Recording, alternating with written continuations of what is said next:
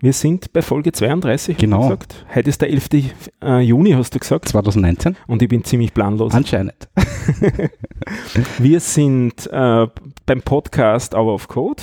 Genau. Wir gehen durch das Projekt From Nand to Tetris und wir sind bei, im Kapitel 8 des Buches. Mhm. Da geht es um die Stack Arithmetic und zwar um den zweiten Teil. Also Kapitel 7 war das im Prinzip auch schon. Ja. Und in Kapitel 8 äh, haben wir uns jetzt mit, sagen wir mal, beschäftigt. Ja. Ich bin in gewissem Sinn gescheitert, kann ich gleich von Anfang an erzählen. Meine Tests laufen nicht durch. Okay. Ähm, ich bin, weiß aber noch gen, gar nicht genau, warum. Vielleicht habe ich zu viel geschummelt, vielleicht zu wenig, weiß noch nicht genau. Ähm, Mhm. Also bei mir laufen eigentlich alle durch, was ich mich so erinnern kann. Ich finde das unfair. Au- au- auch die, die nicht im Buch beschreiben. Also du hast das Buch Ich habe das Buch nicht. Ja. Und sind bei dir im zweiten Verzeichnis dann vier Tests oder nur drei? Du stellst mir Fragen, du müsst jetzt nachschauen. Aha, weißt du eh gar nicht. Ähm, ich weiß das nicht auswendig. Gut. Ich habe es auch nicht, da nicht offen. Nein, es ist ganz lustig. Ähm, grundsätzlich besteht es aus zwei Teilen, die Aufgabenstellung, die wir da hatten. Und zwar ist der erste Teil, äh, ich glaube, die nennen es Programmlogik, wenn ich mich richtig erinnere. Da geht es um äh, GoTo, If und Program Control, glaube ich. ah, Program. Control, genau. Ja. GoTo, If und ähm, ähm, was war das dritte? Ich schaue gleich nach. Labels zu implementieren. Genau. Die brauche ich, genau, die brauche ich ja für. Die braucht man sowieso. Und der zweite Teil ist dann Function Calling, wie Sie Und sagen Return. hier, und Return. Das besteht im Großen und Ganzen Definition einer Funktion, Aufruf einer Funktion und das Rückkehren nach Beendigung der Genau. Funktion. Und aufräumen und keine Ahnung was. Genau, das war jetzt zu implementieren diesmal. Und ich habe das, glaube ich, angefangen gehabt, wo wir ursprünglich gesagt haben, wir machen es. Habe ich das Kapitel durchgelesen Mhm. und du hast aber relativ schnell dann gesagt, du hast keine Zeit und darum habe ich, hab es dann schnell auch wieder weggelegt. Und zwar der Grund war eigentlich, dass ich mir meinen alten Code kaum mehr reinlesen konnte. Ja. Also den, den Assembler-Code wieder zu lesen, diese, diese Templates da, war echt schmerzhaft. Darum war ich sehr froh, dass du abgesagt hast Mhm. und habe mich gefreut und habe das liegen lassen. Jetzt hast du gesagt, du hast wieder Zeit. Daraufhin habe ich jetzt anfangen müssen. Und ich habe mich schon wieder gefreut, womit du, wo du mich äh, angetwittert hast, du hast keine Zeit zum Aufnehmen. Ich dachte, ja, ich komme doch noch mal aus. Aber jetzt ist er da und Zwei Chancen habe ich da gegeben. zwei Äh, Chancen hast du mir gegeben. Den ersten Teil habe ich zusammengebracht. Also dieses Label Goto und if Goto funktionieren mittlerweile. Und vom zweiten Teil funktioniert Simple Function. Okay. Also an und für Also Funktion aufrufen geht und auch wieder retournieren. Genau. Grundsätzlich das Kompilieren von allem läuft durch, aber der Testvergleich ist nicht erfolgreich dann. Okay. Aber bei der Fibonacci-Reihe kommt das Richtige raus? Na, und zwar hinten und vorne nicht. Also Mhm. im Prinzip überprüft er zwei Sachen, nämlich er prüft die Zahl und er prüf, überprüft, ob, ähm, ob der Stackpointer auf der richtigen Genau. Stelle steht. Und mein Stackpointer läuft mir noch davon. Der sollte enden. Aber das Ergebnis ist das Richtige. Nein, auch um Auch- eins falsch. Okay. Ich glaube, es sollte vier rauskommen und ich habe drei oder so. Also ich bin um ein, habe ein, ein Offset vom 1. Und der Stackpointer sollte, glaube ich, am Schluss stehen bei 262 oder 256. Okay. Also relativ 8, wo er am Anfang fast gestanden ist. Und bei mir steht er bei 57 am Schluss. Okay. Also der rennt mir quasi davon, was danach klingt, dass ich irgendwo nicht richtig aufräume oder so. Klingt sehr danach, ja. Und ich habe ziemlich gekämpft diesmal. Manche Sachen sind auch ganz gut gegangen. Aber ich habe sehr große Probleme, wirklich den eigenen Assembler-Code wirklich wieder durchzudenken und habe dann geschummelt, indem ich verglichen habe mit Lösungen aus dem Internet, Mhm. die ich aber lustigerweise nie in den in den CPU-Emulator reingelaufen habe lassen. Also ich weiß nicht, Hast ob, hier mal ausprobiert, ob, ob der die überhaupt stimmen. Okay. Hm. sondern ich habe nur den Code gelesen, um zu schauen, ob ich am richtigen Weg bin. Äh, einmal habe ich ein Runterzählen vergessen gehabt, aber sonst hat es im Großen und Ganzen passt, was ich so geschrieben habe. Und was ich noch immer ganz interessant finde, und da bin ich irgendwie ein bisschen in einem geistigen Dilemma, wenn du eine Konstante einlesen willst, 47, Mhm. dann verwendest du ja dazu diese Pseudoadresse Klammeraffe 47. Und wenn du jetzt den Wert 47 haben willst, solltest du dann auf das M gehen, also auf den Inhalt dieser Mhm. Speicherstelle, oder auf das A gehen, oder geht eh beides? Weil mir kommt irgendwie vor, dass das inkonsistent verwendet wird. Und ich bin, also sogar teilweise sehe ich in einem Programm von einem, von einer Lösung zwei unterschiedliche Templates geschrieben, einmal auf die eine Art und Ah, einmal auf die andere. Mhm. Und ich denke mir, aber es müsste eigentlich beides gehen. Weil Klammeraffe 47 sollte wahrscheinlich auch auf 47 liegen. Also ich nehme an, das sollte das auch zurückgeben. Aber mir fällt kein einfacher Weg ein, wie ich das testen könnte, außer vielleicht doch ein Programm zu schreiben extra Ja. dafür. Also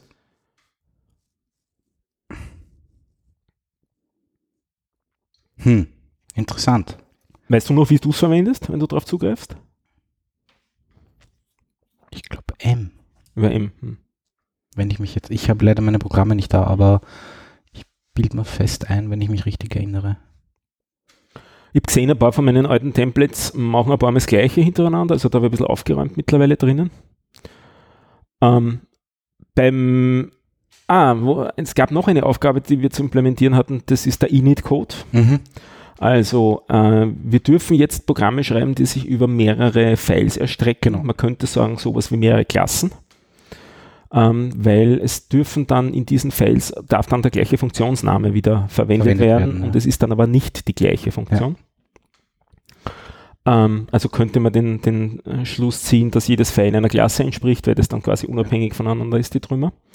Und äh, damit er starten kann, ist die Konvention, dass es ein File sys gibt und dort soll es eine Routine init geben und das ist die, mit der am Anfang gestartet werden soll und zwar mit einem Stackpointer von 256 weggehend. Genau. Das ist so die Konvention. Und wo ich dann Probleme hatte, aber in welcher Reihenfolge werden dann, muss ich dann die anderen Files oder ist das wurscht? Ist wurscht. Keine, ja, es ist wurscht, lustigerweise.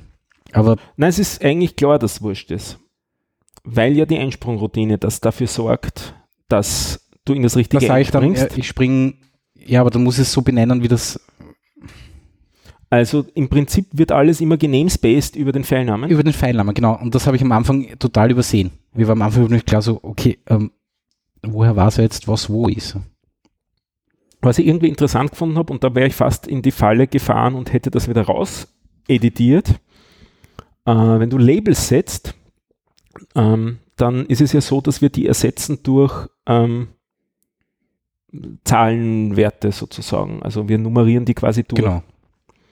Und das muss natürlich global passieren, weil sonst mischen die einander zwischen den beiden. Das heißt, du brauchst einen globalen Label-Counter, Ja. den du dir im Programm beim Kompilieren merkst. Das heißt, der muss auf der Ebene, also sie schlagen vor, in dem, ich habe das komplette Programm eigentlich ja umgeschrieben. Ich habe das ja relativ, ähm, also so ähm, Cowboy-Coding-mäßig gemacht, also ähm, wie man früher programmiert hat, so linear ein Drum runter und der macht dann prozedural das einfach durch und ja. erledigt. Und ich habe dann das Gefühl gehabt, irgendwie wird das nicht mehr so richtig, äh, dass ich mit dem Ganzen auf gleich komme und habe es umgeschrieben wirklich auf die Schnittstellendefinition, die sie im Buch Die sie angeben. vorgeben. Okay. Also mit Parser und Genau. so weiter und so Also einen Parser und einen Codereiter Ja. zu haben. Und zwar äh, verwendet man dann einen Parser pro File Mhm. und einen Codereiter fürs ganze Projekt. Genau. Dann ist mir noch der lustige Bug passiert, dass ich die Init-Routine am Anfang äh, des äh, Codereiters so reingeschrieben habe, sodass es quasi vor jedem Programm gekommen Noch einmal ist. okay. Was glaube ich sogar wurscht ist, aber ich bin nicht ganz sicher, weil schlimmstenfalls gewinnt dann der letzte Pointer, wenn, wenn er da Labels setzt und dann verwendet er halt das falsche Programm weiter, aber es ist eigentlich egal, weil die ja eh ident sind. Beim Zurückspringen in das, in das Ja, wenn die Labels richtig gesetzt sind, ja. Ne? Aber, also, es, na, ich habe die, die Init-Routine habe ich sozusagen einmal drinnen. Für jedes Programm genau einmal immer davor.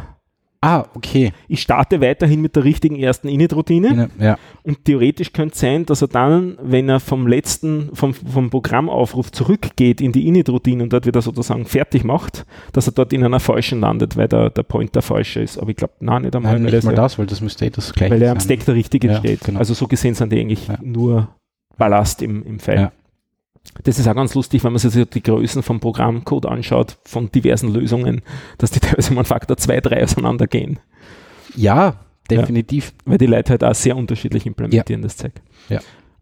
Ähm, ja, das war so meine, äh, mein Erlebnis von den letzten zwei, drei Tagen. Aber wie gesagt, ich, bei mir läuft es noch immer nicht ganz durch. Beim, ich habe mir es heute am Vormittag nochmal kurz angeschaut und ähm, bin wieder mal über dieses this, that, äh, local, static, was auch immer äh, äh, gestolpert. Weil man das einfach nicht merken kann. Dazu habe ich Kapitel 4 nochmal gelesen. Mhm. Da sind die nochmal erklärt. Ich habe sogar die Probleme wieder gehabt mit dem A und dem M. Dass Mhm. das ja im Prinzip dieser eine, ähm, dieses eine Register ist und einmal sieht man sich die Adresskomponente an und und einmal, einmal die, die. Datenkomponente, Ja, also den Inhalt. Weil ich nicht mehr gewusst habe, ob das jetzt D und M ist und A und M. Okay. aber es ist A und M Ja. und jetzt ist es auch im Hirn. Und das mit den, äh, wir haben, glaube ich, in der letzten Episode gesagt, wir wissen gar nicht, wozu wir die Pointer brauchen Sonnet, aber wir haben sie schon implementiert gehabt, Genau. weil wir in den Code auch noch mal reingeschaut. Es wird nur an einer Stelle bisher von, äh, verwendet. Es Schon, oder? In Also- einem Template ist es bisher drin. Und jetzt schieben wir es auch wieder auf den Stack und vom Stack äh, räumen es dort wieder weg. Und im Prinzip ist es nicht mehr als zwei Speicherstellen, die zusammengefasst Pointer ergeben. Genau. Also da steckt noch nicht viel Aufregendes dahinter. Das Debugging von dem Ding ist relativ schmerzhaft, Ja. finde ich. Finde ich auch. Also ich gebe immer in meinem, in meinem Assembler-Code immer noch 100.000 Kommentare aus. Damit habe ich jetzt auch angefangen. Weil- das macht es aber wieder schwieriger vergleichbar in so Tools, so Code-Comparison-Tools mit anderen Gut. Lösungen, weil ja. damit hast du die ganzen Kommentare dann extra. Und äh, also da war ich bisher nicht sehr erfolgreich. Also ich weiß eigentlich jetzt gar nicht wirklich, warum das nicht geht. Ich denke mir, es müsste eigentlich gehen, es hapert sich nur an einer Kleinigkeit. Wahrscheinlich, ja. Nein, ich werde mir da schon einmal hineinbeißen und schauen, dass ich das auf die Reihe kriege. Bin gespannt, ob es nur eine ist oder ob es doch mehr sind und so. Aber ich bin jetzt eigentlich, wahrscheinlich wäre als nächstes einmal mir eine Lösung rausnehmen und schauen, äh, ob die überhaupt sauber funktioniert. Ja. Weil ich bin nicht sicher, wie viele von den Lösungen, die da im Internet so herumkugeln, in Wirklichkeit eh nicht durchlaufen. Eigentlich müsste man die alle mal, äh, alle mal vergleichen. und dann Pull-Requests schicken, auf die, die nicht funktionieren oder zumindest Ja, oder sagen, hey, du hast du bei dem gefladert. Genau. Ja. Naja, das- ich habe eine Python-Implementierung gefunden, lustigerweise. Ich habe eine Scala-Implementierung gelesen und eine in Java und eine in Ruby. Also ich habe schon drei Hast du das gesagt, Pascal? Äh, Scala. Ah, Scala, Entschuldigung. Okay. Scala. Wobei ich das auch nicht gewohnt bin, aber meistens geht es mir eigentlich eh nur um die Templates. Mir geht es immer darum, die Templates zu finden und zu schauen, weil der Programmcode ist eh okay bei mir, glaube ich zumindest. Ich hab, wenn, ich glaube, die Probleme habe ich beim Assembler, dass ich Mhm. irgendwo nicht richtig aufräume. Ähm, und dazu wäre mir noch einmal alle Templates geben müssen. Ich habe auch so das unbestimmte Gefühl, dass die Tests, die wir da bisher durchlaufen lassen, alles andere als allumfassend sind. Also ich glaube, dass einige Bugs Ich im glaub, Programm drin Ah, haben. das glaube ich definitiv auch. Ja. Also das sind sicher nicht alle Ev Eventualitäten abgedeckt. Und was ich ganz lustig finde, im Gegensatz zum letzten Mal, wo ich, wo alle Templates, also alle Tests bei mir durchgelaufen sind, habe ich jetzt das Gefühl, dass ich alles verstanden habe, aber jetzt laufen die Tests nicht durch. Was die, äh, äh, die aus dem Siemer, Siemer Kapitel auch nicht, oder? Doch, doch, die laufen. Ah, die also laufen. sieben läuft und vom Achter laufen die ersten drei durch Mhm. und die letzten drei nicht. Mhm. Weil es auch ganz lustig ist, im Buch gibt es einen Test weniger als im Download. Also ich habe einen, einen Test und ein Beispiel mehr in meinem Repo, was ich aus dem Okay. Internet mir geholt Okay. habe. Ja. Und im Prinzip alles kann ich, kann ich kompilieren. Was auch noch ganz nützlich war, ähm, da hat mir jetzt ein bisschen geholfen, äh, das Entwickeln zu beschleunigen, die Erfahrung, die ich mit anderen Programmiersprachen gemacht habe. Man sagt, wenn man in eine andere Programmiersprache wechselt und dann zurückwechselt, dann nimmt man von dem Wechsel auch wieder was mit zurück. Also Mhm. man lernt auch, du schreibst jetzt nur noch GoTo. na, so schlimm ist es nicht.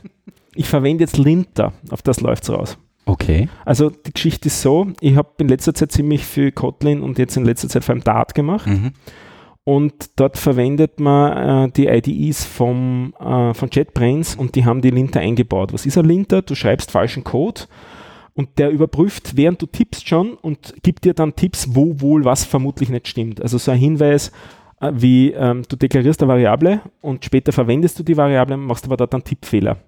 Dann kriegt er mit, dass du die Variable, die du jetzt Im gerade tippst, variablen Namen. im variablen Ja. Namen. Dass du die Variable, die du da gerade getippt hast, die gibt es noch nicht, die ist noch nicht deklariert, während umgekehrt die, die du oben deklariert hast, wird nicht verwendet. Also üblicherweise kriegst du dann zwei Warnungen. Ja. Und in Ruby habe ich diese äh, Meldungen nie gehabt. Es gibt aber genauso auch einen Ruby-Linter Mhm. und den habe ich jetzt verwendet Ah, ja. und damit auch einiges Okay. gefunden. Also es ist damit fast typisiert. Also er schaut, glaube ich, auch auf Dateitypen sogar. Wirklich? Ja. Äh, also Äh, auf äh, Variablen. Variablen, Variablen-Typen an. So. Und Wobei das doch wurscht ist bei Ruby, oder? Ähm, jein, also es gibt schon Sachen, wo es relevant ist. zwingen, oder was? Oder? Ähm, bin ich jetzt gar nicht einmal sicher. Also kannst du an der Methode sagen, da darf ein Integer als Argument daherkommen und sonst nichts. Nein, äh, ich, mir fällt gerade ein anderes Beispiel ein. Das sind äh, im Hinblick auf diese Templates, die wir da dauernd mhm. geschrieben haben. Das sind äh, Template Strings. Also das ist im Prinzip sowas wie ein mehrzeiliger String, wo du einen, eine Variable ersetzen willst. Okay. Also du hast einen Platzhalter ja. da drinnen und dort willst du zum Beispiel den Fünfer, den du jetzt pushen willst, auf den Stack dort hinein ersetzen in dem mhm. Template. Und dann muss das den richtigen Datentyp da drinnen haben, was du da hinein übergibst, so. weil das vielleicht sonst nicht passt. Okay. Also ähm, üblicherweise sind das jetzt eh alles nur Strings, die wir da, mit denen wir da hantieren. Also dann kann er schauen, ob das ein String ist oder dann schreibst du eben Prozent S da rein. Ja, ach so, okay. So S-Printf-mäßig. Genau so ja. in die Richtung, das sind diese mhm. Template-Strings, genau. Und da habe ich auch ein paar lustige Sachen gelernt in Ruby. Also ursprünglich habe ich das geschrieben gehabt mit, ich glaube mit Multiline Strings habe ich nie verwendet gehabt, also String Concatenation. So, so schlimm war es nie, sondern es gibt so ein Konstrukt, wie man uh, Multiline Strings schreibt in Ruby mit Prozent Q und dann in geschwungenen Klammern kommt dann der Multiline String. Okay. Und ähm, jetzt ist es so, dass ich das so haben will in dem Pfeil, dass, das, dass der da erzeugt, dass keine führenden Leerzeichen da drinnen sind. Mhm. Und ich habe bei manchen Lösungen gesehen, dass Leute dann das nachher mit äh, Suchen und Ersetzen rausgelöscht haben, diese Leerze Leerzeichen am Zeilenanfang und so, aber das will ich nicht, sondern ich möchte, dass das sozusagen sauber kommt Reinkommt. und richtig ja. kommt und dass das schlüssig durchgeht. Das heißt, man müsste diese Templates dann immer nicht eingerückt schreiben, was ausgesprochen hässlich ist. Mhm. Das stört mich im Code. Das soll schon richtig eingerückt sein. So ein bisschen formatierungsverrückt bin ich ja noch aus der Python-Zeit auch doch. Ja, da ist es ja wichtig. Da ist es auch ja. signifikant, wobei ich weiß gar nicht mehr, wie das dort mit diesen Here-Docs ist. Also so heißt das auch manchmal, diese mehrzeiligen Strings, Here-Docs. Gibt es also als Bezeichnung. Okay, noch nie gehört. Ähm, das kommt aus einer Konvention, dass, das, ähm, dass man mit einer gewissen Zeichenfolge diesen mehrzeiligen String beginnt, dann schreibt man ihn und dann wird er beendet mit nur dem Text Here-Doc alleine auf einer Zeile. Ah, okay. Und das wurde dann in der Konvention aufgeweicht, dass man im Prinzip dort, wie welches Schlüsselwort auch immer man verwenden will, reinschreiben kann. Dafür muss man es am Anfang ausschreiben. Genau. Das ist das mit den zwei Pfeilchen und keine Ahnung was. Zwei Pfeilchen äh, und irgendein Wort. Ja, genau. Da hat sich dann etabliert sowas wie EOF für End of mhm. File. Weil man, wenn man Files inlinen will in Code, dann ist das sozusagen dort dann die Zeile mit dem End of File quasi.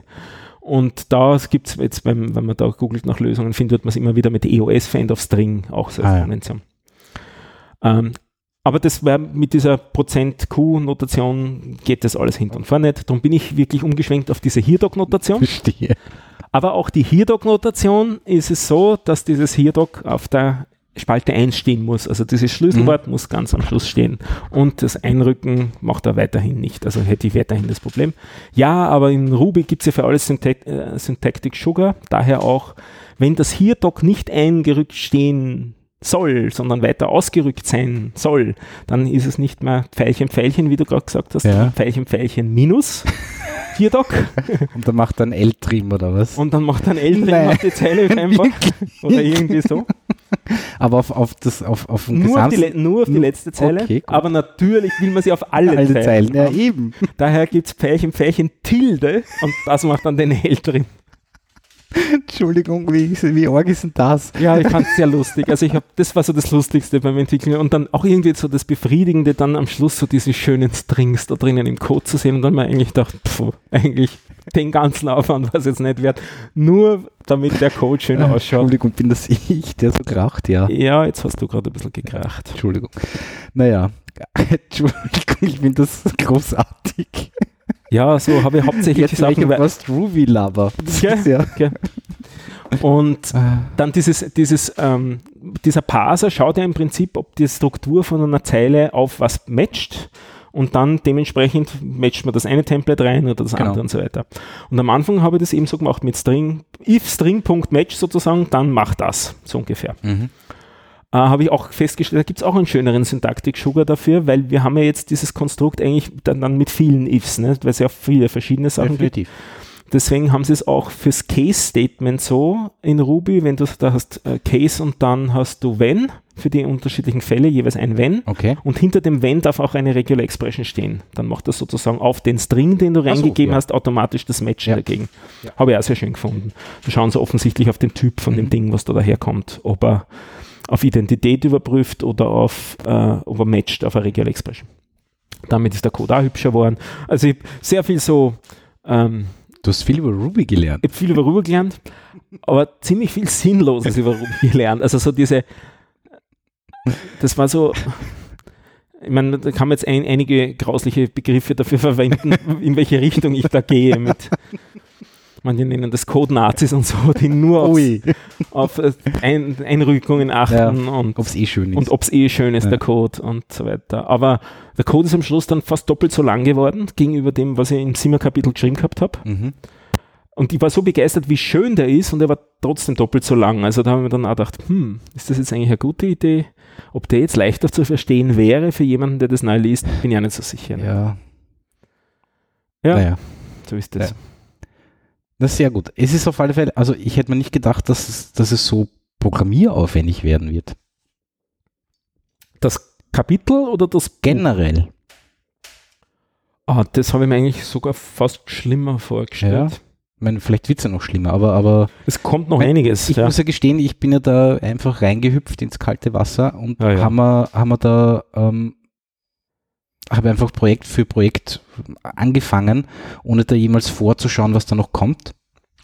Deswegen konnte ich es mir am Anfang auch gar nicht vorstellen, was, was, was mich da noch erwartet. Ähm, und bin überrascht, dass es doch so aufwendig wird. Ich teilweise. Ich habe relativ viel nachgedacht so über, über Stil jetzt bei dem Kapitel Programmieren, eben wie ich mhm. gesagt habe. Also Sachen wie, wann verwende ich die exakte Schnittstellendefinition, so wie sie es vorschlagen, mhm. und wann mache ich es Ruby-esque sozusagen, ja. also wie man es in Ruby normalerweise ja. macht. Ja. Also zum Beispiel haben sie so eine Sache, wie in der Schnittstelle steht drinnen, so als der Funktion schreiben, die schaut, ob es noch eine Zeile gibt in dieser Datei. Mhm. Das gibt es auch als eine Methode in Ruby, aber die verwendet man normalerweise nicht, sondern man loopt einfach übers File und wenn er am Ende ist, dann hört er dort auf. Das heißt, es ist eigentlich irgendwie so unnötig, das zu implementieren. Ja. Ich habe es dann aber doch gemacht. Wirklich? Also ich habe jetzt dann wirklich ans Buch gehalten und das Buch durchimplementiert. Also wie es im Buch steht. Mhm. Mit einer Ausnahme, wo ich finde, dass es echt schlecht ist. Sie sprechen vom Main-Programm und das Main-Programm geht Loop dann über, das, über die ja. Sachen drüber. Und das halte ich für falsch, weil dafür habe ich ja einen Codereiter und einen Parser, dass die das tun und nicht das Main-Programm. Naja, du bräuchtest eigentlich noch einen, einen Reader, ne? Ähm, der kann Teil vom Writer sein. Nein, eigentlich vom Parser.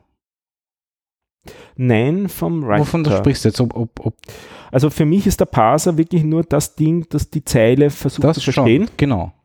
Und, und der Writer schreibt eigentlich nur das Assembler raus. Ja, und äh, um zur Zeile zu kommen, brauchst du einen Reader. Genau. Und der, finde ich, gehört damit eher zum Reiter als Ich würde sogar noch weitergehen und sagen, man Machst macht einen eigenen, eine, einen dann eigenen aber, Reader. Ne? Dann müssten die dauernd miteinander reden. Absolut. Ja, das könnte man auch machen. Ja.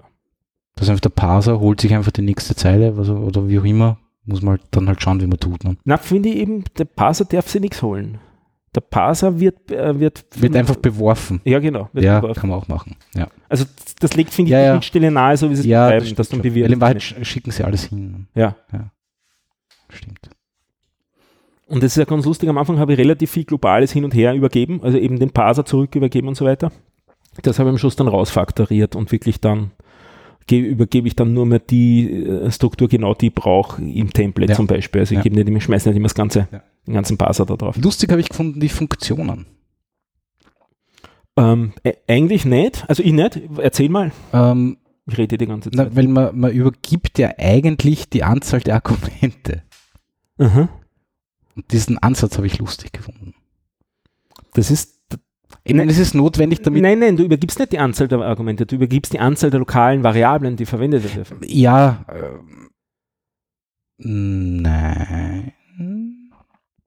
Wenn ich, also du übergibst, nein, Blödsinn. Äh, in, der, in, der, in der Funktionssyntax steht Wie viele lokale viele- Variablen es gibt. Damit Genau, genug. und- aber, aber das muss ich wissen, um zu schauen, ob ich eh genug auf dem, auf dem Stack gepusht habe. Äh, weil sonst holt er sicher die fa äh, falschen Werte. Ne? ähm, so würde ich es nicht formulieren, Naja. also, weil er überprüft eigentlich nicht, ob Nein, Überprüfung gibt es Ja. gar keine. Ja. Aber, aber prinzipiell heißt Du brauchst es, um dies richtig vorzubereiten. genau, um quasi, um quasi den Stack so vorzubereiten, Ja. Sage ich jetzt mal. Ja. Ähm, weil ich muss ja nachher wieder zusammenräumen.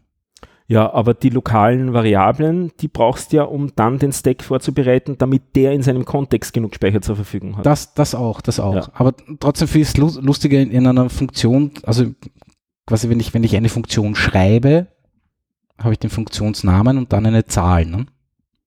Ja. Und die sagt, wie viel Platz sie braucht am genau, Stack. Genau, ja. Ähm, das ist halt, weil es kein ordentliches Memory Management Nein, nein, eh, gibt, absolut, absolut. Ich meine, so Sachen finde ich mittlerweile irgendwie ganz okay und so.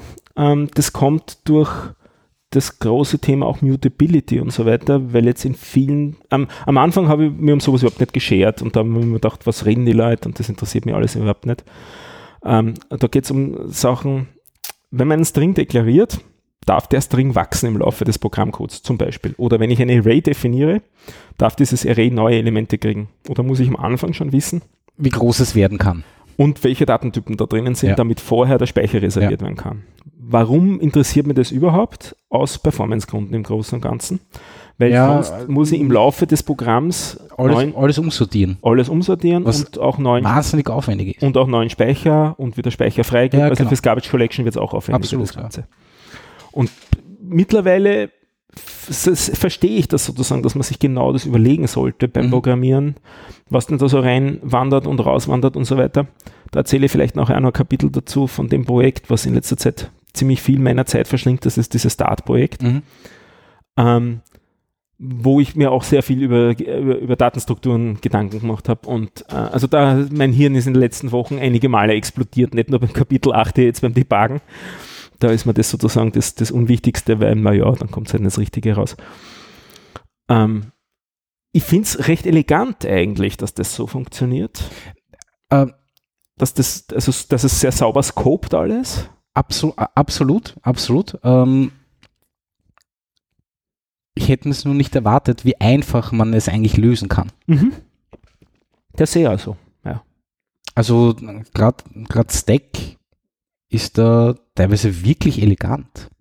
Aber wir haben halt noch null Datentypen. Das stimmt schon, das ist schon wahr, natürlich. Aber trotzdem finde ich es ziemlich, also ich war positiv überrascht. Ja, ja. Muss ich schon sagen. Ja. ja. Ich weiß nicht. Und auch irgendwie genestete Funktionen und so, da haben wir gedacht, Alter, wie bringen das jemals zusammen? Ne? Also wenn, wenn ich in einer Funktion eine andere Funktion und so weiter und so fort. Aber da, wenn man einmal den richtigen Weg hat. Ich habe mit, ich glaube, 16 oder 17 einmal einen Taschenrechner geschrieben. Ja. Der erwartet hat, dass du sozusagen in mathematischer Schreibweise die Formel eingibst, also ja. mit Klammern und Plus und ja. Minus. Und das Ding soll das dann ausrechnen, was ähm, ich habe jetzt, ihr wollt jetzt irgendwie sagen, was keine Programmiersprache kann, aber scheinbar konnten es die Programmiersprachen damals nicht so richtig. Jedenfalls habe ich mir da eben überlegt, wie das so mit, dem, mit den Stacks mhm. ist. Und das hat mir dann auch diese Taschenrechner mit der umgekehrten polnischen so ah, Notation. OPN. Ja, Super. So, so, und da, da habe ich mein Stackwissen Stack. her. Ja, genau. Ja. genau. Ist ein typischer und Stack. daher ist das für mich eigentlich was sehr Natürliches und sozusagen eh okay. Und wo es dann das nächste Mal wirklich für mich geflasht hat, wo ich das erste Mal ein Stacktrace lesen gelernt habe. Mhm. Das war lustigerweise äh, die Bagen von einem ERP-System. Und da habe ich mir dann so richtig runtergearbeitet, weil da haben wir uns was nicht erklären können und die Leute dort haben alle nicht Stacktraces gelesen, sondern haben halt Putzdebuggen gemacht im Großen und Ganzen. Und ich habe gesagt, Freunde, äh, schauen wir uns den Stacktrace an, da sehen wir das, wie das genau ist. Das geht da, habe ich gelernt im Kurs zu der Programmiersprache, die wir da schreiben. Da gibt es einen richtigen Debugger, da kann man runterschauen in die Ebene. Und das ist auch das Hübsche dann, dass man, also du, du klickst auf eine andere Zeile im Stacktrace in dem, dem Debugger und bist dann in diesem anderen Kontext. Ja. Das ist in der IDE heute eigentlich üblich. Ne? Ja. Plötzlich sind alle an Variablen anders gesetzt und ja. du hast auf die Zugriff, kannst die sogar manipulieren. Ja indem du die Stacks umschreibst, ne, da schiebt man dann fröhlich herum und kannst das Programm... Werte, oder Werte änderst. Ja, das meine ich mit dem Manipulieren. Ja. Ne? Du kannst ja. Variablen löschen, neu genau. deklarieren ja. und so weiter und lässt das Programm weiterfahren. Ja. Dass das geht, das hat mich am Anfang gedacht, hm, wie kann das funktionieren? Und das ist mir jetzt eigentlich klar geworden, dass das funktionieren Stimmt. kann. Stimmt. Du musst dann nur den, wenn du dann dem, dem Stacktrace arbeitest, du musst dann nur, wenn du da weiter Spuren zurückgehst, musst du das nur aufheben einmal, manipulierst, dann hältst es wieder, wieder hinten ran ja. und dann kannst du wieder in die andere Ebene springen und ja. du hast die, du weißt das sozusagen, wie viel du weiter springen musst. Nicht? Also so ein Stack ist schon was Cooles. Mhm. Und dann gibt es so Programmiersprachen, die den Stack halt limitieren auf 20. Nicht? ja. Weil es halt Speicher kostet, das Zeug nicht. Definitiv, definitiv. Nein, äh, prinzipiell viel gelernt. Mhm. Muss ich schon sagen. Wie viel Zeit hast du investiert? Ich muss sagen, ich, ich habe das, glaube ich, über eineinhalb Wochen immer wieder mal. Ah, ja. Hm. Also ich habe das so in, in, in, Stunden, zwei Stunden Häppchen. Ich weiß, ich kann nicht sagen, wie lange jetzt wirklich. Das erste Mal schreiben wir eigentlich recht flott, aber es Debuggen, wie gesagt, also jetzt bin ich glaube ich, aber gut, mir war gestern auch schon ein bisschen heiß dann eigentlich. Also wir, wir haben jetzt gerade so ein bisschen Hitzewelle beginnen mhm. und ich bin so nicht gewohnt heuer. Und eigentlich habe ich gerade nicht so richtig Lust zu arbeiten. so gesehen war das auch wieder Wenn es nicht notwendig ist. Genau, ja. Ganz genau. Ja, ähm, nein, prinzipiell nette Aufgabe, muss man schon sagen. Gut. Dann erzähle ich noch kurz von dem Bitte. anderen Parser-Ding da, das ich da schreibe. Äh, Habe ich von Dart schon erzählt in der Episode? Weiß man nicht wirklich, gell? Bei dir habe ich es erzählt. ja, du hast das, also mir ist das auf alle Fälle schon erzählt. Ich habe ja sehr viel von Kotlin geredet und habe das an den Nagel gehängt in favor for Dart sozusagen, also an, und um stattdessen Dart zu machen. Genau. Warum? Das mit dem Kotlin und man, man schreibt einmal Code und kann den dann auf Android und iOS laufen lassen, funktioniert, aber nur für Libraries.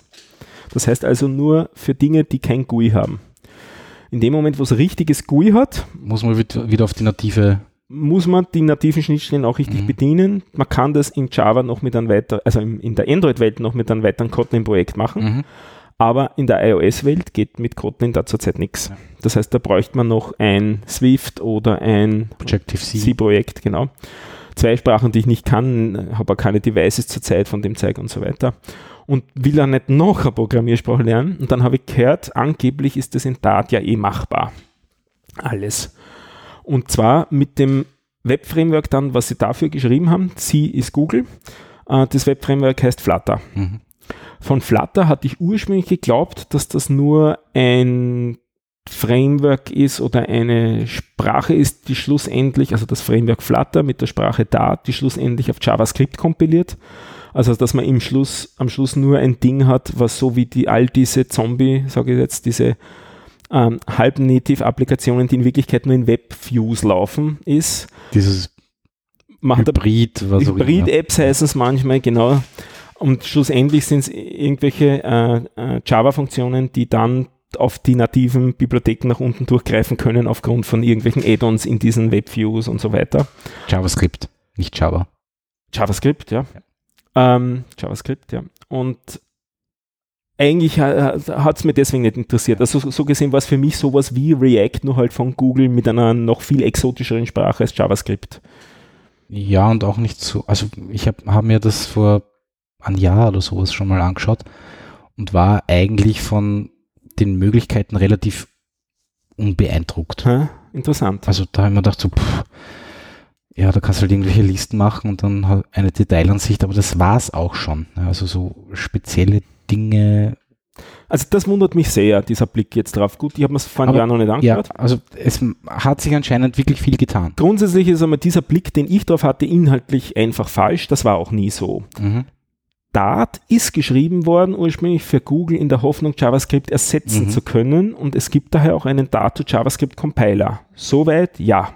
Aber das ist nicht das, wie man Web-Applikationen schreibt, sondern es wird es, äh, man verwendet einen anderen Compiler, der Dart auf Native kompiliert.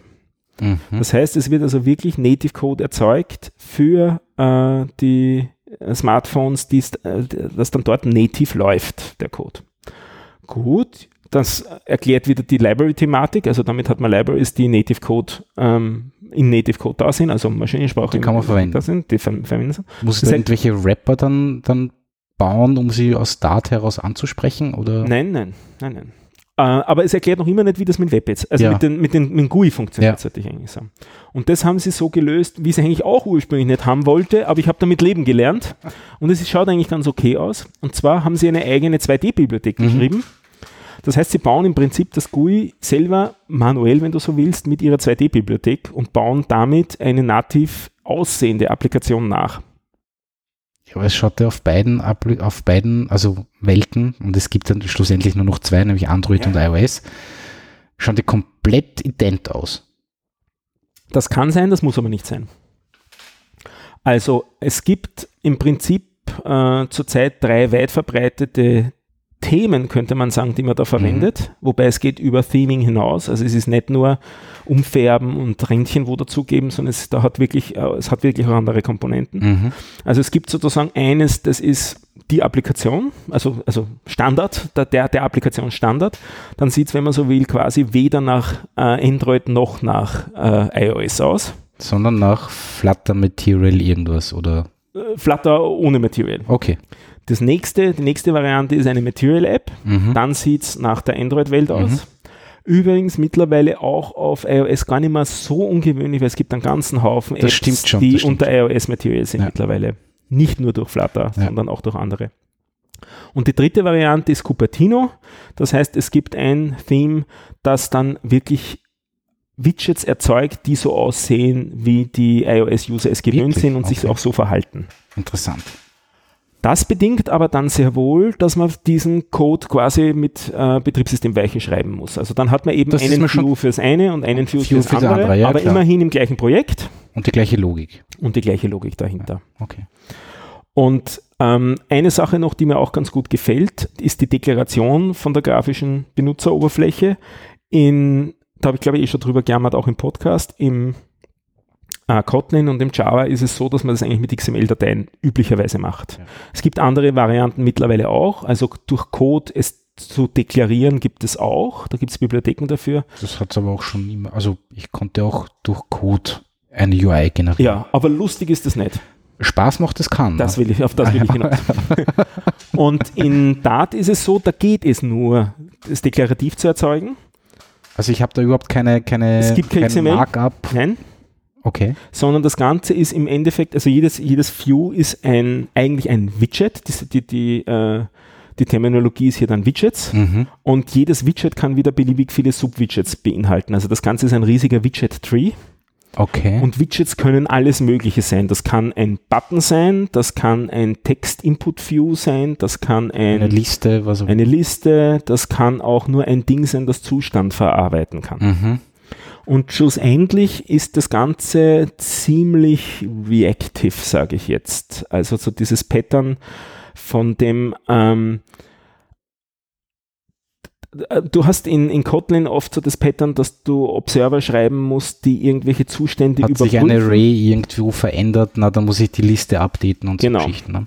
Hier funktioniert es jetzt anders. Aber da habe ich über Bindings, nehme ich mal an. Ähnlich. Oder es ist Binding würde ich das eigentlich gar nicht nennen. Also du verwendest ein, also es, es gibt dann, es gibt neben dem Stateless Widget, das vollkommen harmlos ist, eben auch ein Stateful Widget und das Stateful Widget weiß von einem State, das eine weitere Klasse in Dart ist mhm. und dort drinnen ist der State, also der State ist sozusagen vollkommen losgelöst, losgelöst einmal vom GUI in eigenen Klassen. Und wenn sich dort was ändert, dann markiert er die Elemente am GUI, die davon abhängen als dirty und beim, beim nächsten, nächsten Rendern vom GUI, beim nächsten Refresh vom GUI, erkennt er, was nicht passt, macht automatisch implizit das Update und alles ist wieder richtig. Aber das Widget weiß, auf welche State-Klasse oder auf welches genau. State-Objekt es, es hören muss. Ganz genau. Oder umgekehrt. Es können auch mehrere durchaus sein. Okay. Ja. Aber die Logik zum State ab, also wenn ich mehrere habe, die Logik muss ich in das Widget reinschreiben. Die Logik, äh, du hast welche Logik? Sagen wir ganz blöd, eine Ampel. Du kannst den State ändern, von wo du ihn ändern magst. Also das ist im Prinzip deine, äh, du kannst, du hast öffentliche Methoden auf dem State und kannst damit ähm, das Array ändern mit den Daten. Okay. Und wenn sich die Daten geändert haben, dann kriegt das GUI wieder durchs Dirty mit? Markieren mit und ändert sich. Das heißt, aber dem Widget sage ich, du musst jetzt auf dieses Array hören. Ähm, das, das, Widget weiß von, hat als State dann diese State-Klasse. Und diese State-Klasse hat das Array, das ich befinde. Genau. Okay. Also so okay. gesehen ist das Widget quasi selber eigentlich wieder stateless. Es weiß nur von den State-Klassen, wo es dranhängt und damit ist dieses Dirty okay. Markieren okay. umgekehrt möglich mhm. und du kannst beliebig oft an beliebig, beliebig, vielen Stellen auch manuell Dirty markieren und so weiter. Wenn du aus irgendeinem Grund nochmal was rendern ja. willst, könnt, könntest du das auch machen. Es ging nur darum, von welcher Seite geht es. Also hört das Widget auf das auf den State oder weiß der State, welche Widgets dranhängen? Ähm, das Widget wird vernichtet mit diesem Dirty Markieren beim nächsten Aufräumen wird wirklich die Instanz gekillt und neu gebaut und neu gerendert. Das ist schneller.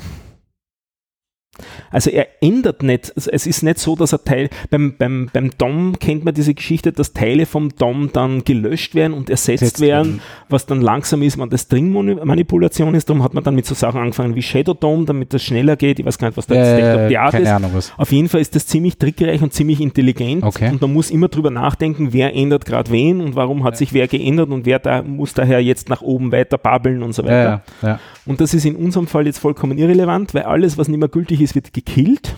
Und neu gemacht.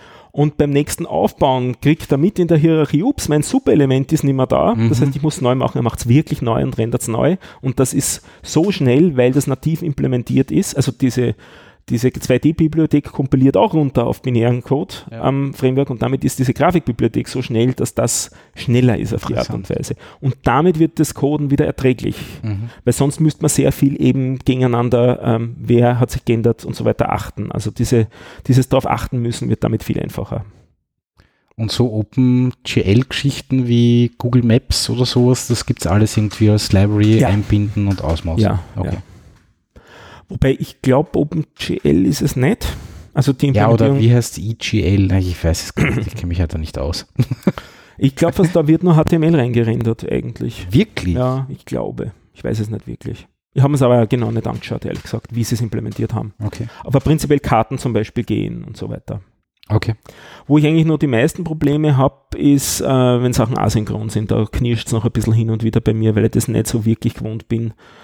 Also ähm, konkretes Beispiel, als Demo-Applikation habe ich mir überlegt, wenn ich durch die Stadt laufe und ich sehe irgendwas Neues, dann würde ich mir das gern merken. Altes Gehirn, merkt sich nichts mehr, ich könnte mir es aufschreiben, will ich nicht. Ich will ein Foto von dem Ding machen und mir einen Eintrag, einen minimalen Eindruck machen mit den aktuellen Koordinaten und das soll er in seiner Datenbank speichern. Als erstes fand ich es einmal ganz interessant, dass es eigentlich gar nicht so unmittelbar vorgesehen ist, dass man was lokal in der Datenbank legt. Also die SQLite-Bibliotheken sind schon Add-ons zum Framework. Mhm. Sondern es wird eigentlich eher erwartet, dass man alles sofort ins Internet schiebt. Mhm. Aber man hat nicht. Richtung Firebase. Ja, genau. Ja. Das ist so die Datenbank, die jetzt favorisiert wird.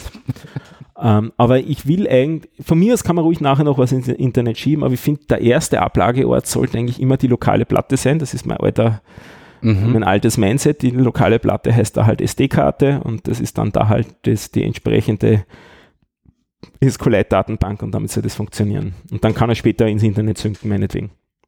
Aber eigentlich will die Daten alle lokal haben. Also diese SQLite-Anbindung, ähm, das habe ich mir dann angeschaut, gibt es eine Bibliothek für, die ist relativ rudimentär für meinen Geschmack. Ich bin diese Objektrelationalmapper gewohnt, Gut. die da alles abnehmen, das ist das Ding nicht. Ja. Also du schreibst schon ein bisschen natives SQL, aber es gibt auch ein paar Helper-Funktionen. Also es ist eben kein OR-Mapper, sondern es ist halt eine Convenience-Bibliothek für Datenbanken. Aber damit habe ich das einmal auf die Reihe gekriegt. Und wo ich dann wirklich gehängt bin, jetzt komme ich wieder zu dem zurück, wo ich gesagt habe, dass ich da noch, habe dann ein bisschen die Probleme, das ist die Geschichte GPS-Koordinaten. Irgendwie habe ich so, dass alle meine Handys nicht so 100% super sind, was den GPS-Empfang angeht. Mhm. Der scheitert immer wieder mal auch. Und ähm, solche langlaufenden Tasks schiebt man da in den Hintergrund, sage ich einmal salopp. Bei Kotlin wäre es so, dass man die, oder auch bei Java wäre es so, dass man die aus dem Main-Thread wegschiebt in einen anderen Thread Unbedingt. und das läuft dann dort. Genau. Ja, das geht leider bei Dart nicht, weil das ist nicht Multithreading, das ganze Teil. Sondern es ist eben nur ähm, Single-Threaded, aber halt, ähm, wie nennt man das dann, wann die Sachen hintereinander eingefädelt werden? Was ist da die richtige Formulierung dafür? Keine Ahnung. Also, also es ist Non-Blocking damit, weil es eben ausgelagert wird in einen anderen es ist kein Thread, es ist, äh, es ist, ne, es ist im gleichen Thread noch gehandelt, aber eben asynchron. Also man macht die Sache. Ist es wirklich Non-Blocking? Es ist Non-Blocking, ja, und es ist asynchron, aber im gleichen Thread. Interessant. Also im gleichen Betriebssystem-Thread. Präemptiv. Genau. Präemptives Multitasking, so heißt es. Amiga 500. Genau. Danke. Das wollte ich hinaus. Aber damit ist das ganze Zeug auch Single Core, wenn du so willst. Also aber, das, das, aber das heißt, ja, wie macht das dann? Die UI reagiert dann trotzdem, während da irgendwie. Ja. Und da okay. muss man eben auch drüber nachdenken, was das denn heißt. Mhm.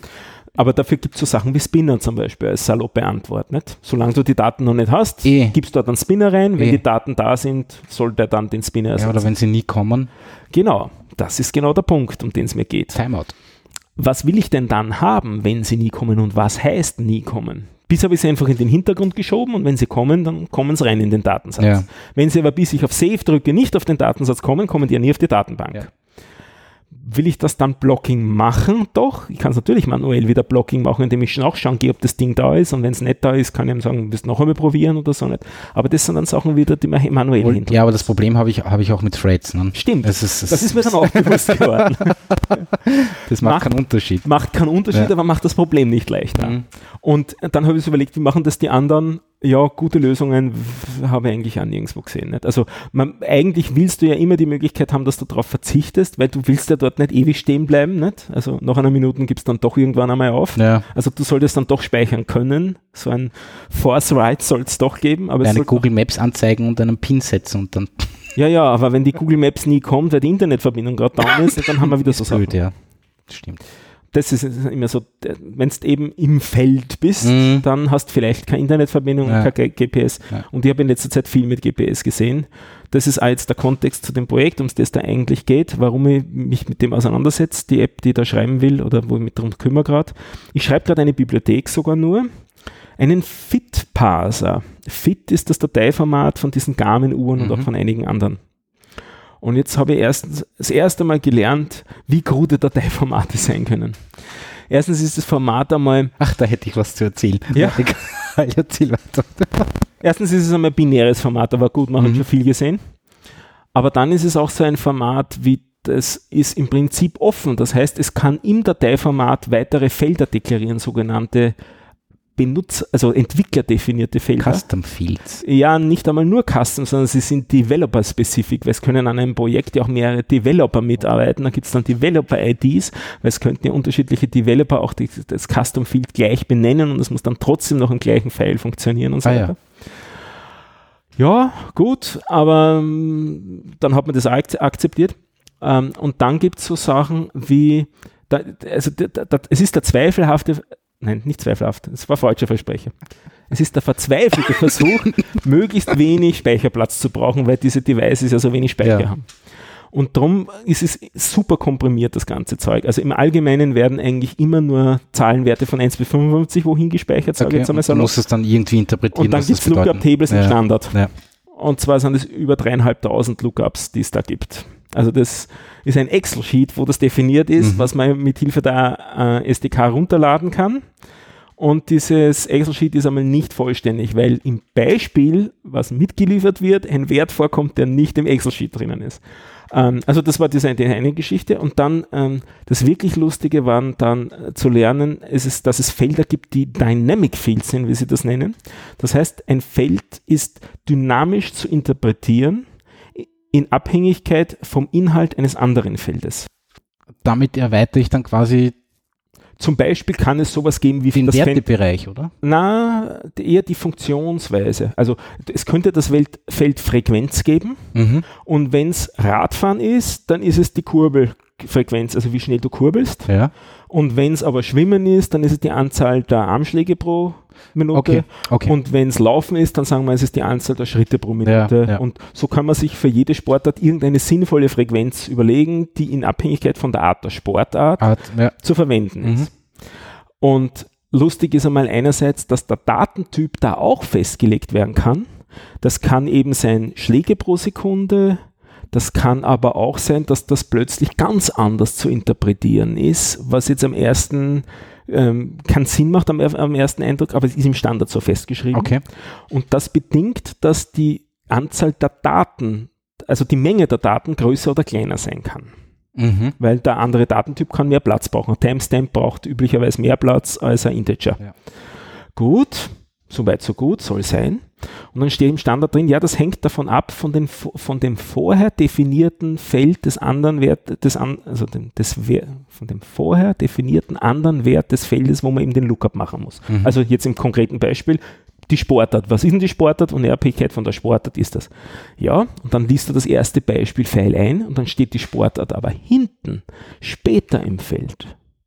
Das heißt, du musst so eine Art Ahead-Passing machen. Du musst weiter in die Zukunft schauen. Okay. Nur in die Zukunft schauen ist dann nicht so einfach, wenn du nicht weißt, wie groß deine Datenfelder sind, weil die sich die in Abhängigkeit von der Sportart, die weiter hinten steht, ändern können.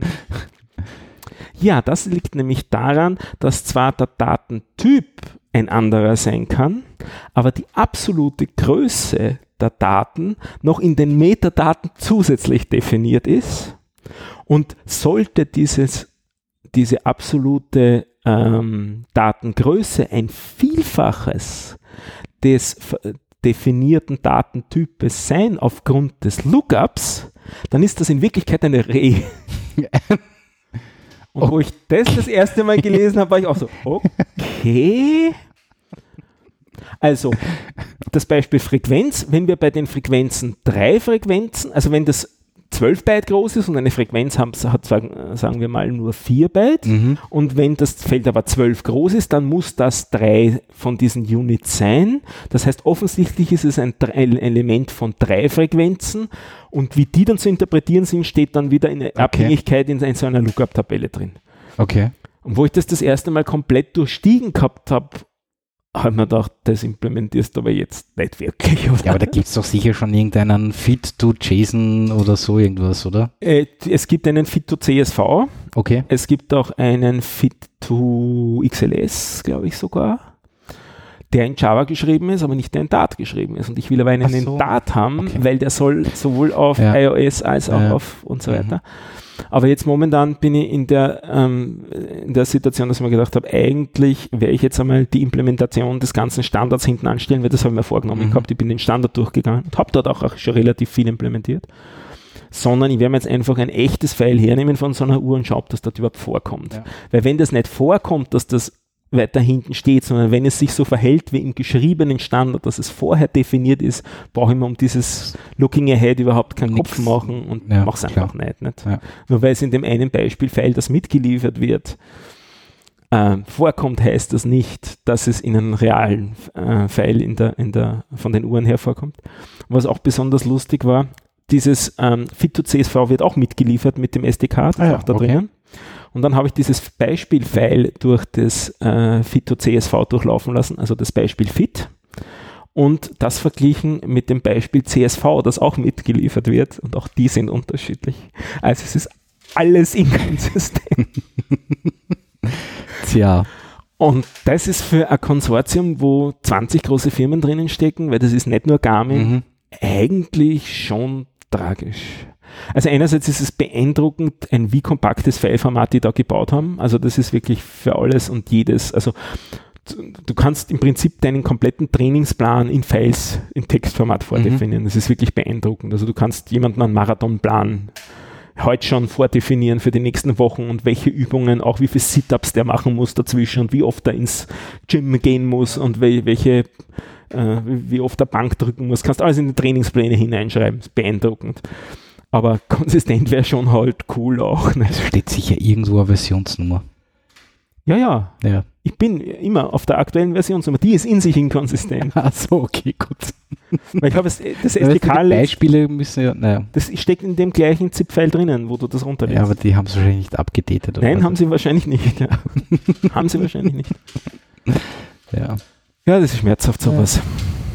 Das ist so das, an dem ich gerade rumpasst. Ja, aber das Dart an und für sich, um auf das nochmal zurückzukommen, die Programmiersprache ist relativ lustig, schreibt sich fast wie Ruby. Also es ist sehr High-Level. Okay. Obwohl es ja auf Maschinensprache runterkompiliert. Mhm. Also das wäre jetzt so die Sprache, die ich wohl schreiben würde, wenn ich was Schnelles brauche, was auf binär kompilieren muss. Also okay. wenn mal Ruby oder Elixir nicht reichen. Weil Ruby ist ja überhaupt interpretiert, Elixir kompiliert auf die Erlang VM, das ist Bytecode, aber noch nicht Maschinensprache. Während das Dart ähm, das kompiliert übrigens auch auf Bytecode, aber nur für Development, während für Production kompiliert es wirklich okay. keiner. Also okay.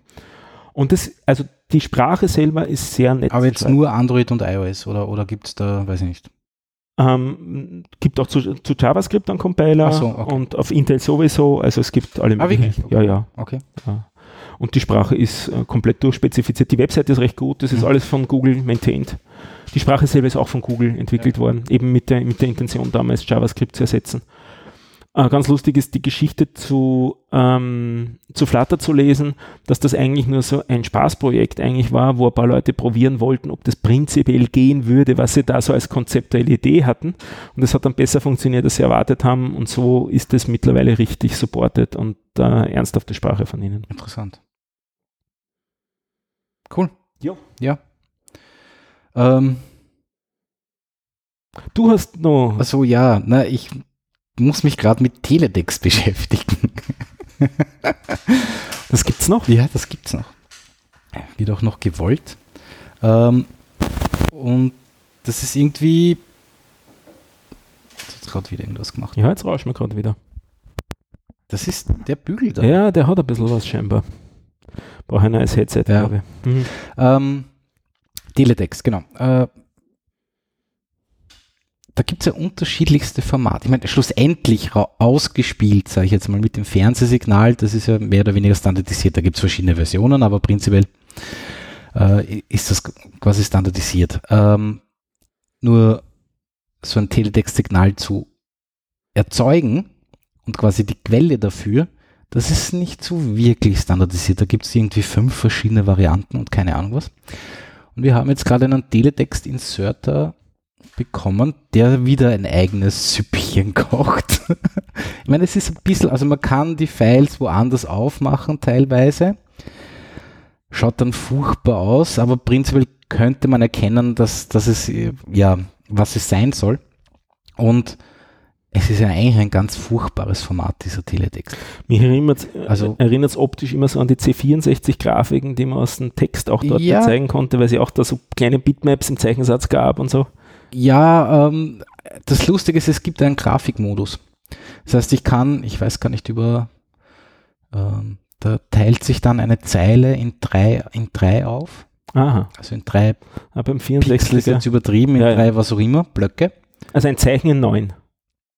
Ähm, Nehme ich dann an, in 3x3. Beim C64 war es nur 2x2. Sie sind nämlich nicht quadratisch, ah, okay. sondern sie sind rechteckig. Das auch noch. Ähm, und da kann man dann noch einschalten, ob rundherum quasi ein, ein, ein, ein transparenter Rahmen ist, sage ich jetzt mal, also dass die Blöcke halt kleiner sind, dann habe ich halt so ein Raster oder ob sie halt aneinander stehen. Und dann kann ich halt immer, immer sagen, okay, äh, Hintergrundfarbe, Vordergrundfarbe. Und gibt es 3D-Bibliotheken auch? es gibt lustige Geschichten, wo man quasi sein ein Bild hochladen kann und es wird dann quasi in Teletext-Grafik umgewandelt. Ähm, wer auch immer das braucht, keine Ahnung. Äh, Die Pornoindustrie. Das kann sein. Hm. ähm, auf alle Fälle ist es natürlich interessant, äh, einen Teletext aus irgendeiner eine Art CMS zu befüllen. Weil ich will ja nicht irgendwie Leute beschäftigen müssen, die schon einmal einen Text geschrieben haben, um den dann quasi nochmal in Teletext eingeben zu müssen, war halt irgendwie sinnlos.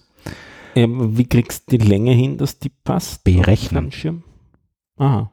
Also man kann Und in dann dem, Sätze umformatieren. In, definitiv, du hast, hast quasi deinen Fließtext. Da musst du halt schauen, wie viele Zeichen. Ähm, das musst du dann quasi in Zeilen unterteilen. Dann kannst du dir auch ausrechnen, wie viele Subtafeln ich, ich erzeugen muss, damit überhaupt der ganze Text auf irgendwie erscheinen kann. Halt auf unterschiedlichen Tafeln, so heißt, heißt das. Ähm, und dann kann ich halt da irgendwie in meinem Template, sage ich jetzt mal, sogenannte Platzhalter eingeben und diese Platzhalter muss ich halt durchparsen und ersetzen.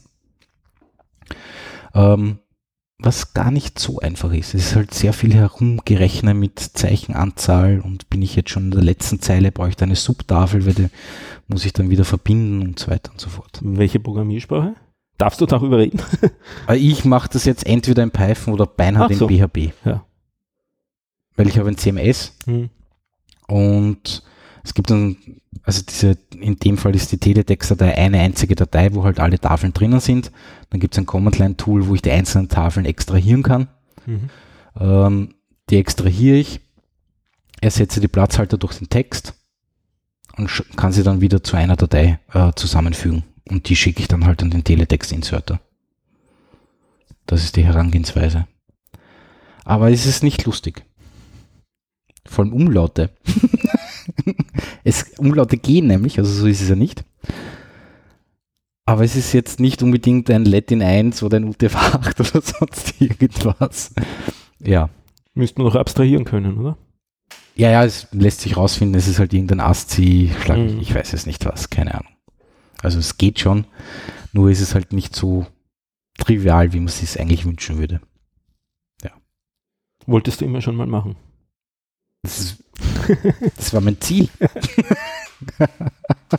Und als nächstes? Äh, weiß ich nicht. HBBTV, na, egal. ist ja auch meine Webseite. Ähm, ja, sonst habe ich eigentlich momentan nichts Großartiges. Also, dass ich mich gerade ein bisschen mit Xamarin herumschlage schon wieder. Weil die da irgendwie ein iOS-Problem haben, dass sie, äh, also Apple ist, ist war, war, kurzzeitig der Meinung so, mm -mm, da wird irgendwie Private API benutzt und das wollen wir gar nicht. Äh, hat sich aber jetzt anscheinend im, im Guten aufgelöst mit ein, zwei Updates von, von Xamarin. Aber ja. Das gehört jetzt Microsoft? Ja, ja, ja. Schon, eh schon länger, seit zwei, drei Jahren oder so. Und ist, ist auch komplett gratis jetzt. Hm. Ja. Kann man erinnern, wo das wirklich Geld gekostet hat. Ja, so teuer war es schlussendlich. Ich habe ja, das waren schon fünfstelligen Preis. Ja, ja, das waren schon schon 2.000, 3.000 Euro. Das kann sein. Mhm. Ja. ja. Nein, das ist äh, seitdem es Microsoft komplett übernommen hat, gratis.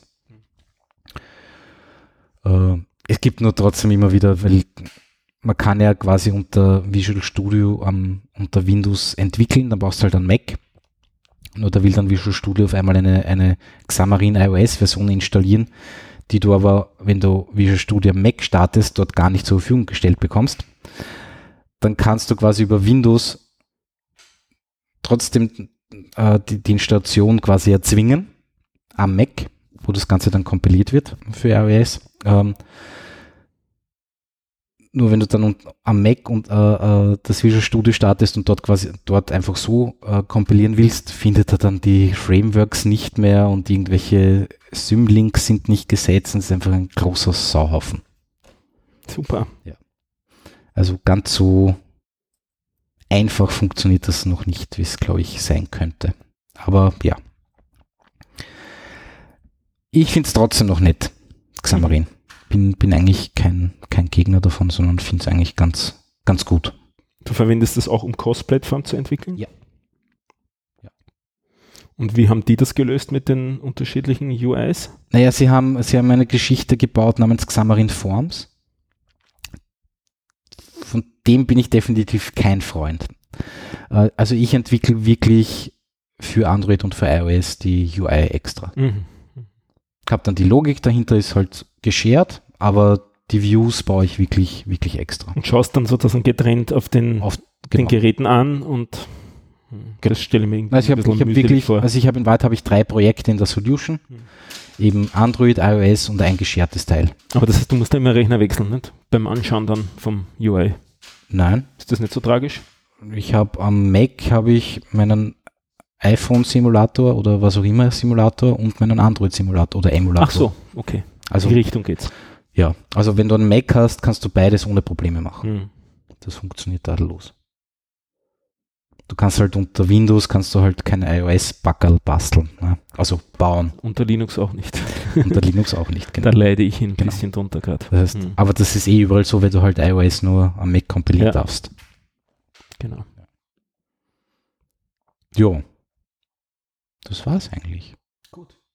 Dann sage ich, vielen Dank Nanto Tetris, zu Tetris nicht aufgeben. Absolut. Es nicht. wird nur interessanter und besser. Im nächsten Kapitel schreiben wir keinen Code, also Wirklich? keinen, der vorgeschrieben ist. Ja. Okay. Da darfst du dann ein Spaßprojekt dir durchdenken, habe ich gesehen. Wirklich? So ein bisschen nach vorne geschnirchtelt, ja. Interessant. Mhm. Da wird jetzt dann die Sprache definiert, einmal die höhere. Ah ja, okay. Und in den darauf folgenden dann erst wird es implementiert. Okay. Na, dann bin ich schon gespannt, was, was du da rauszauberst. Mm, ich auch. Gut, ich sage ich auch danke danke sehr und bis zum nächsten Mal. Ciao, ciao.